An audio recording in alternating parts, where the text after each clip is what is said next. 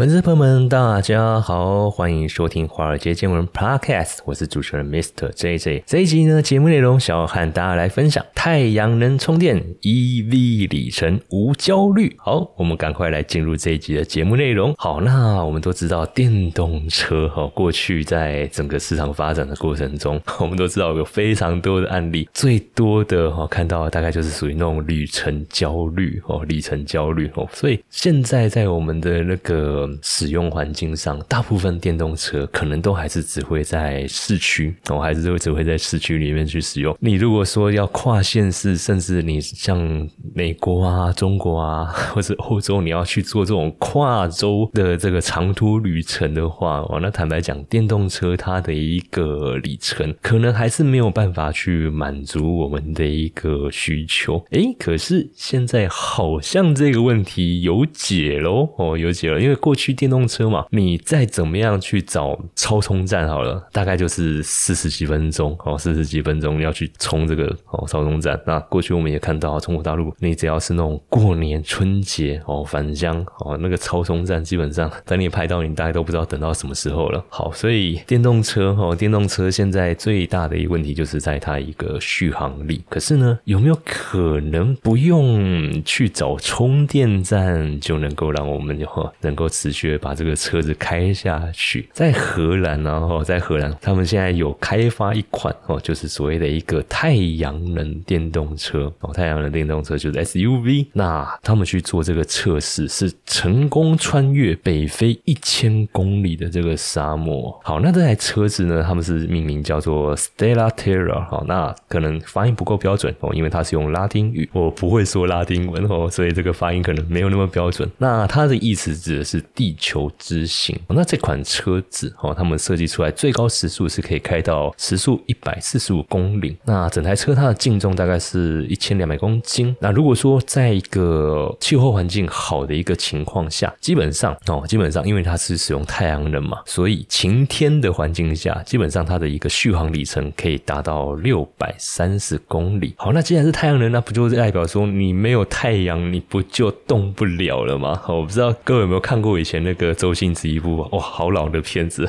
OK，应该是叫那个国产零零七哦，想起来了，哦，他们里面不是有一个配角，他就拿一拿一支手电筒发明，哎，我有一支太阳能手电筒，那如果你没有太阳的话，你怎么办呢？没问题，我再拿一支装电池的手电筒照着它，看它就可以发亮了哦，所以变成说，如果是阴天的情况下，那这台车它要怎么动哦？怎么动哦？因为我就我们过去的认知的话，那你太阳能的这种系统哦，solar system，如果你没没有太阳光哦，你有如果没有太阳光的话，那这个续航力是不是就大打折扣？结果没有诶，哎，他们的这台车子啊，即便是在阴天的情况之下哦，续航里程其实也不过就从原本的六百三十公里降到五百五百八十公里，只掉了五十公里。而且基本上它这台车它是属于这种双人座哦，双人座的设计。但是呢，后座他们还有设计，就是可以变成一张床，然哦，让驾驶去过夜，哦，让驾驶去过夜。OK，所以在他们这台车的一一个啊，耗电效率来说，基本上它的一个耗能比他们这个开发团队原本预估的还要少了百分之三十 percent 哦，所以才能够让他说在阴天的时候也能够去完成这样子的一个里程哦。那这台车我觉得更有趣的一点是，它不是由车厂哦的那个研发部门所设计，它是由学生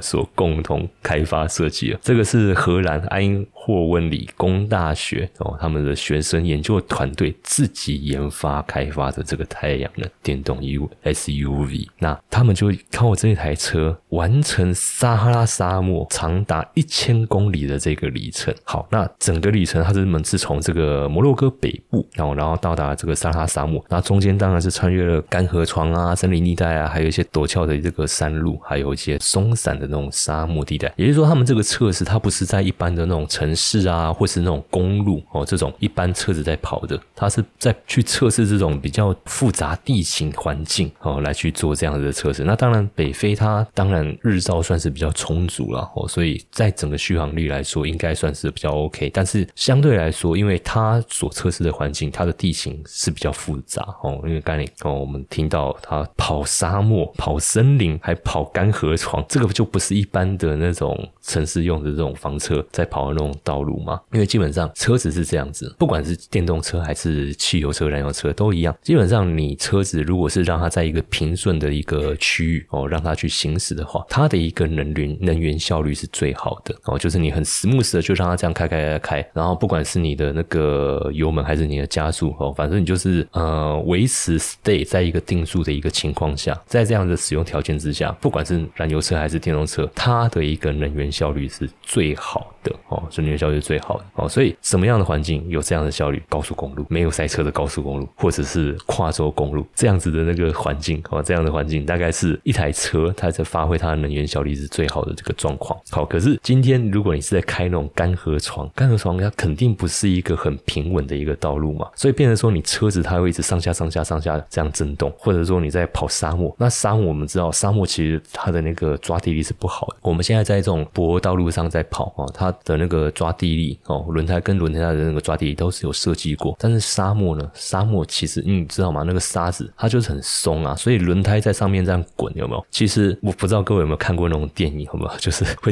掉在那种有些那种主角他们车子有没有？就是会掉在那个沙漠里面，就是里面嗯一直转一直转一直转，然后车子就动不了哦，就整个卡在那个沙丘里面。好，但是如果说你今天在跑那个地方的话哦，你在跑那个地方，如果它那个沙子没有那么软的话，你还是车子还是有办法去行驶是哦。但当然就可能你的那个轮胎还有一些配件你要去做一个搭配然哦。但无论如何，你再怎么搭配，呃，你的一个行驶状况绝对还是没有像一般的道路哦，一般的道路要来的顺畅哦。所以他们等于是在一个相对恶劣的环境去测试说这台车它的一个能源消耗的一个效率哦，能源消耗的效率。那在这样子的环境之下，诶，它还能够完成整个一千公里的这样子一个长途的一个行程哦。所以我觉得这一个哦，这一个。发明，我觉得这个发明算是一个非常哦，非常值得我们去好好留意的。未来这些车厂有没有机会哦，也朝着这个方向哦去执行哦，去朝着这个方向去开发他们的一个车款？因为现在电动车我们知道他们就是装锂电池嘛，那大部分的那种锂电池也都是那种内置型的，你也没办法去做抽换哦。我们在之前的节目中，我有和大家分享说，哎，今天如果说你的那个充电系统，你内部那个锂电池，你可以像那种像 GoGoRo 这样子抽换性的这种电池模组的话。哎，对于呃驾驶来说，相对来说会比较方便。可是就变成说，你这种抽换型的这种电池模组，它的那个电池的蓄电量，还有你的续航力能够撑多久哦？所以有在做这种的车厂不多哦。就我们知道，大概就是中国那边的新通车厂有在做这样子的一个设计。但是欧美厂基本上它都还是做那种内置型的这种电池模组哦，就是你不能抽换，就是一定得找充电站。那可能就是考，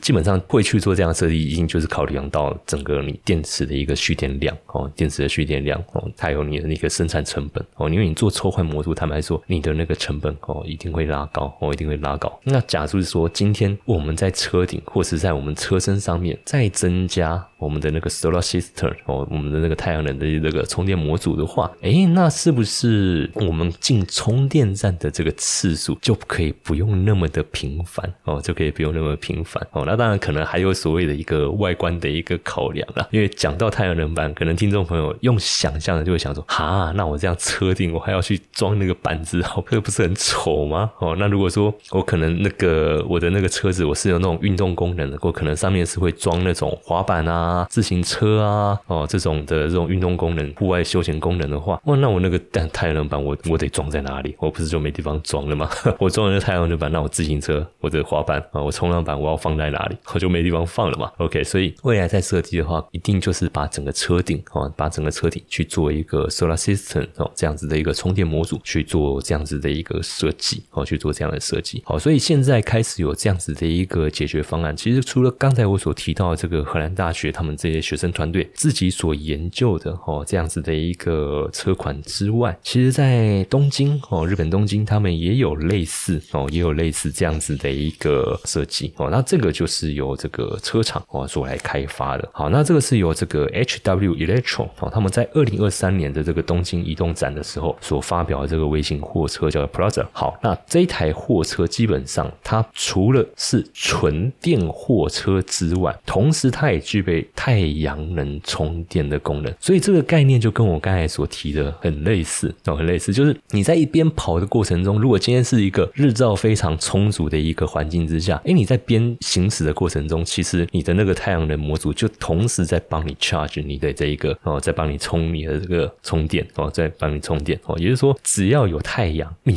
的车随时随地都能够充电哦，都能够充电。好，那像这台这个 H W Electron Plus 他们的这个设计的外形哈，它非常的简便，基本上车内除了驾驶的这个使用空间之外，剩下的就是全部都是塞货的这个空间。好，那整台车子它能够提供大约三百五十公斤的这个载货哦，载货的这个能力。那车辆也搭载很多实用的配备，比如说车载的 WiFi 啊、急救箱啊、撬杆啊、紧急工具啊、交通插头插座哦。因为以这种车子在使用来说哈，啊，这个算是属于高频率还有高度使用。哦，高度使用，而且它的一个里程数哦，里程数绝对会比我们一般的这种代步的这种房车要来的高哦，要来的高。OK，因为这种货卡哦，我不知道听众朋友有没有是在从事这种行业的，比如说你是物流业的啊，或者是你本来就有在做这种载货，基本上你一定知道，呃，你们二十四小时也不知道二十四小时啊，就是一天大部分的一个作息都会在车上度过哦，都会在车上度过。OK，所以在从事这些送货的一个活动过程中，你难免会。遇到一些道路状况哦，那这种情况之下哦，你也不可能说啊还要再抠人来帮你哦，你自己车上能够有自己解决的工具，当然就是就自己先备好哦。所以他这台车子就是帮驾驶 有这方面需求的哦，有这方面需求的一个使用者哦去做这这些设计哦，去做这些设计哦。所以如果是遇到天灾哦。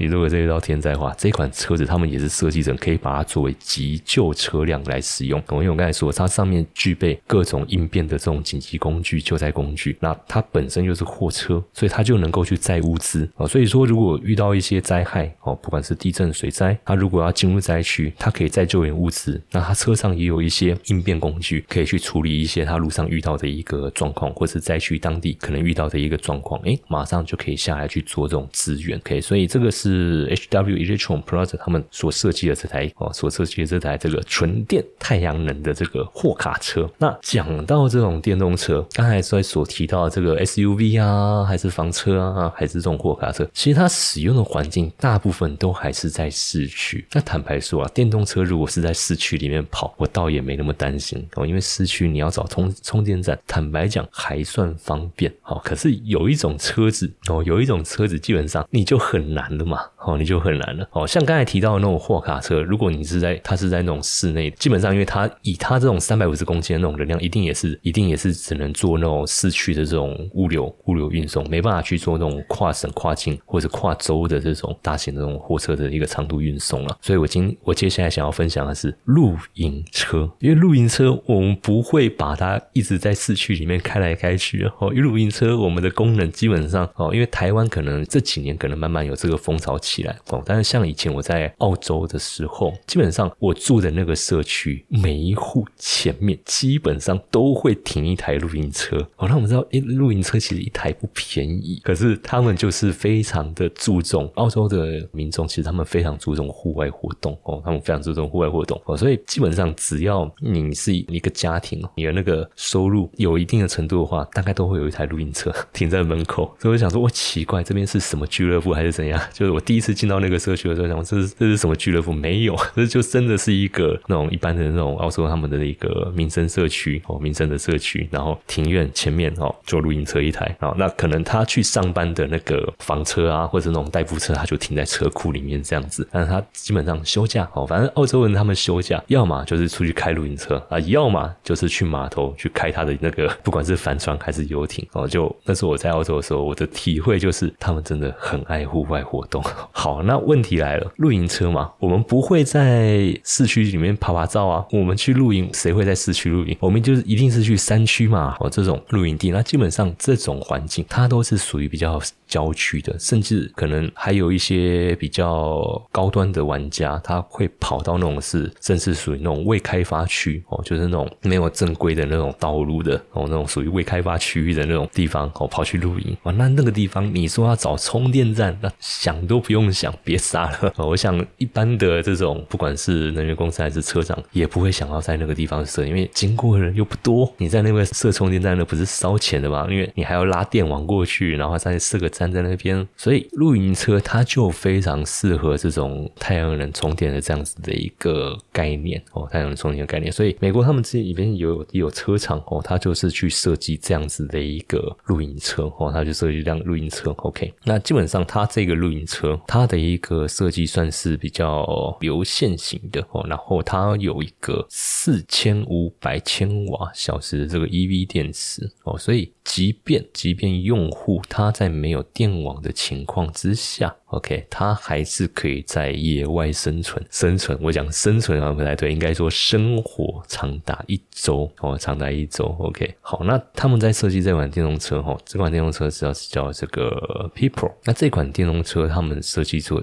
，Sorry，新创公司 People，它所推出的电动露营车叫。Floor 哦，Floor 好，那他创办人基本上他是来自苹果、特斯拉的这些人才哦，去找这些人才来担任他的这个研发团队。那他是目标以电动 RV 界的 iPhone 来去打造他这款录音车哦，所以它的设计它是先搭载一个哦高容量哦高容量的这个电池来去维持整台车子它的一个运作，然后呢，在它这一台车子上面，它有一千瓦的这个太阳能板来去。去做这个随时随地的一个充电哦，所以基本上哦，基本上反正你太阳能板嘛，你就是开，你只要有太阳的地方，不管你今天是开在路上、停在家里，或者你刚好在山区哦，或者在海边哦，或者是你就开到露营地点哦，反正你太阳能板就是随时随地哦，让它在那边充电。那因为它的那个蓄电量哦，蓄电量这台车它本身的蓄电量又非常大，所以它可以供应整个哦，在使用露营车，不管是家庭啊。啊，还是个人，他可以确保哦，确保使用这台露营车可以在户外生活活一个礼拜哦，户外生活一个礼拜，所以他就不需要去仰赖说啊，车厂啊那个电网有没有拉到我的那个露营地点，那我开这台车子过去到底适不适合，不用担心。那坦白讲，以露营车这样子的一个设计来说，哎，他就不会像房车这样子还要考量说说啊，这样在车底弄一个板子，能美不美观？会没关系啊，反正露营车嘛，你上面它本来就露营车设计，它本来就是以功能取向哦，所以在外观来说的话哦，一般我我们在想说啊，露营车功能取向外观大概也就那样子嘛，方方正正的，然后 然后里面有空间，里面有浴室，哈，有厨房可以这样去去做这样的操作。好，但是呢，他们这一款 Floor 它所设计的哦，它其实还是有一些美感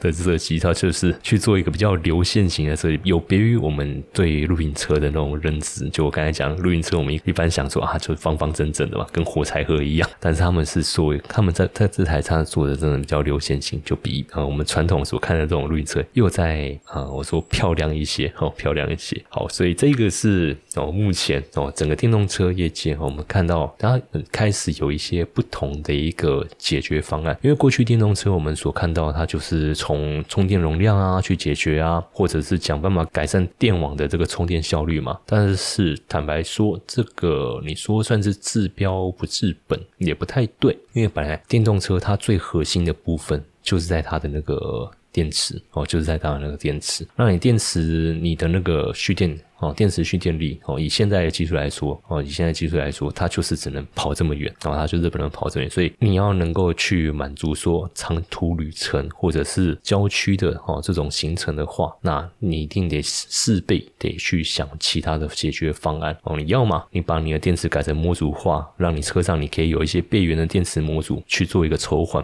要么你就是要花高昂的成本把你的电网遍布全世界各地的任何角落，但是。后者这个肯定是不切实际，也不符合经济效益。那前者你说去做这个电池模组，哦，去做这种电池模组，然后去做一个抽换替换，像一般我们如果是在开燃油车嘛，我们去开那种跨州旅程的话，我们其实也会去自己去准备一个备用油箱哦，然后就放在放在车厢里面哦，因为如果说 你在开的过程中你没有没中间没有加油站，你还是得掉在还是得掉在路中间，那你就只能到打电话找道路救援哦。那欧洲的沙漠，呃，你说有没有电话讯号？那个都还很难说哦。所以基本上啊，哦，基本上那时候我们在澳洲，如果是要去哦，如果是要去中部，或是要去西澳，要去做这种自己开车哦，然后跨去做这种跨省哦、跨州的这样旅游的话，我们一定都会自己去准备那个备用油箱哦，备用油箱就先装满至少两桶哦，至少两桶，以防万一哦，以防万一。OK，那后来后来后来后来我们觉得啊，这样好累，就变得都改坐飞机了。好，Anyway，但是回到电动车这样子的一个议题来哦，因为为以现在来说，尤其是欧洲地区哦，欧洲地区再过几年他们就就会禁止车厂贩售燃油车了，所以车厂一定会想办法去加紧脚步哦，去改善电动车它的一个能源消耗率，还有它的一个电池的一个充电效率，以及它的一个电池容量。那以目前来说的话，我觉得太阳能板哦，太阳能板这一个解决方案应该会是一个以现阶段相对好、相对好的一个解决方案。好，那以上呢就是这一期节目想要和大家分享内容。如果大家喜欢我们节目内容的话，欢迎帮我们做一个订阅、按赞，同时分享你的好朋友。粉丝们，新年快乐，恭喜发财！那今年过完年后呢，我们在二月二十三号星期五晚上七点，会在台北举办一场聚餐 party。那当天呢，大家可以一起来吃吃饭、聊投资，而且活动当天我还会请到一位财经大咖，要来和大家一起共进晚餐、聊投资。那聚餐活动当天也会有一份小的伴手礼要送给大家，所以呢，想要参加这个活动的话，欢迎从我们的官方 LINE 小老鼠 iu。一七八，在讯息栏输入 party p a r t y 就可以取得这个聚餐活动的报名链接，等你来哦。